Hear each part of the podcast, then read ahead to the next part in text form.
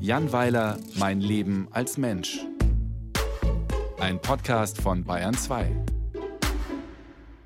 Rekorde über Rekorde. Letzte Woche sehe ich Fußball. Da sagt der Reporter, als erster Spieler der Bundesliga-Geschichte trifft Dennis Undaff in der ersten Minute der ersten Spielhälfte und in der ersten Minute der zweiten Spielhälfte. Das ist schön, aber woher weiß der das? Und überhaupt, wo kommen immer diese mystischen Breaking News her? Vermutlich befindet sich unter irgendeinem Stadion ein Statistikbergwerk, in dem großäugige Rechercheure leben, die immerfort nach magischen Rekorden und neuen Zahlen schürfen. Der Bedarf ist groß, denn der Fußball liebt Rekorde. Der Torwart Tommaso Berni verbrachte sechs Jahre seiner Karriere bei Inter Mailand, wurde dabei kein einziges Mal eingesetzt, erhielt aber trotzdem zwei rote Karten. Oder Kelvin Morton, in einem Pokalspiel zwischen Crystal Palace und Brighton verhängte er innerhalb von 27 Minuten fünf Strafstöße, vier davon für Crystal Palace, die allerdings drei verschossen und am Ende trotzdem das Spiel gewannen. Es gibt immer jemanden im großen Stollen, der solche Feinheiten penibel notiert. Niklas Süle ist der erste Spieler der Bundesliga-Geschichte, der direkt vor und direkt nach einem Heimspiel drei Döner mit extra Zwiebeln verzehrt hat. Karl-Heinz Rummenigge ist der einzige Fußballfunktionär der Welt, der bei einem Halbzeitinterview dreimal dasselbe unter Zuhilfenahme von drei verschiedenen Quatschbegriffen gesagt hat. Diese lauteten am Ende des Tages, perspektivisch sowie à la longue. Das ist schon eine Leistung. Oder wie Rummenigge selbst sagen würde, da ziehe ich meinen Hut. À la Bonheur. Naja, egal. Auch abseits des Fußballs gibt es immer wieder großartige Bestleistungen zu vermelden.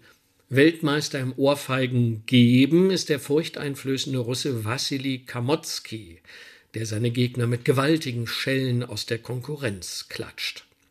Weltmeister im Ohrfeigen bekommen ist zurzeit Gil Ofarim. Dafür hat er zunächst etwas ausgesprochen Dummes getan, nämlich einen Hotelmitarbeiter zu Unrecht beschuldigt. Dann jedoch hat er etwas sehr Kluges getan, nämlich zuzugeben, dass er gelogen hat. Er hat sich entschuldigt und bekommt nun seit Tagen aufs Maul.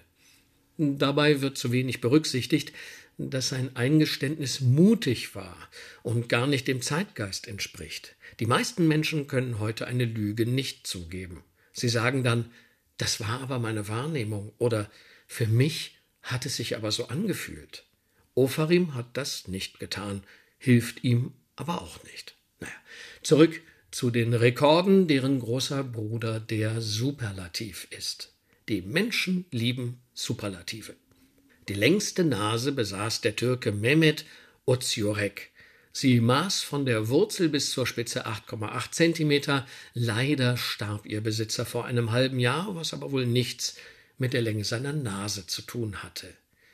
Als kalorienreichste Mahlzeit, die man in einem Restaurant bestellen kann, gilt die Bistro Shrimp Pasta der Cheesecake Factory mit insgesamt 3120 Kalorien wobei das natürlich kein echter Spitzenplatz ist, denn man kann auch sechs Big Macs ordern, dann kommt man genauso auf seine Kosten.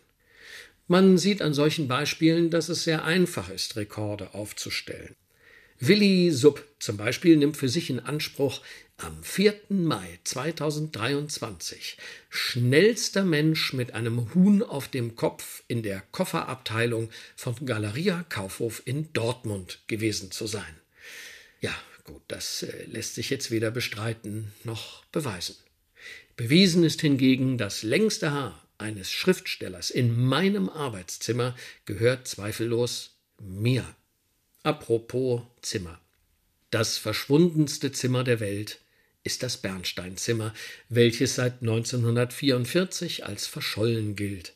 Niemand weiß, wo das ganze hübsch funkelnde Zeugs geblieben ist. Ich habe einen winzigen Teil davon entdeckt, aber ich werde den Teufel tun und an dieser Stelle preisgeben, wo es ist. Man muss nicht immer alles ausplaudern. Das zweitverschwundenste Zimmer der Welt ist jenes von Nick in meiner Wohnung. Alles daraus ist weg. Habe ich bis eben gedacht, aber dann habe ich unter der Heizung noch einen Haribo-Frosch gefunden. Er schmeckt rekordverdächtig alt.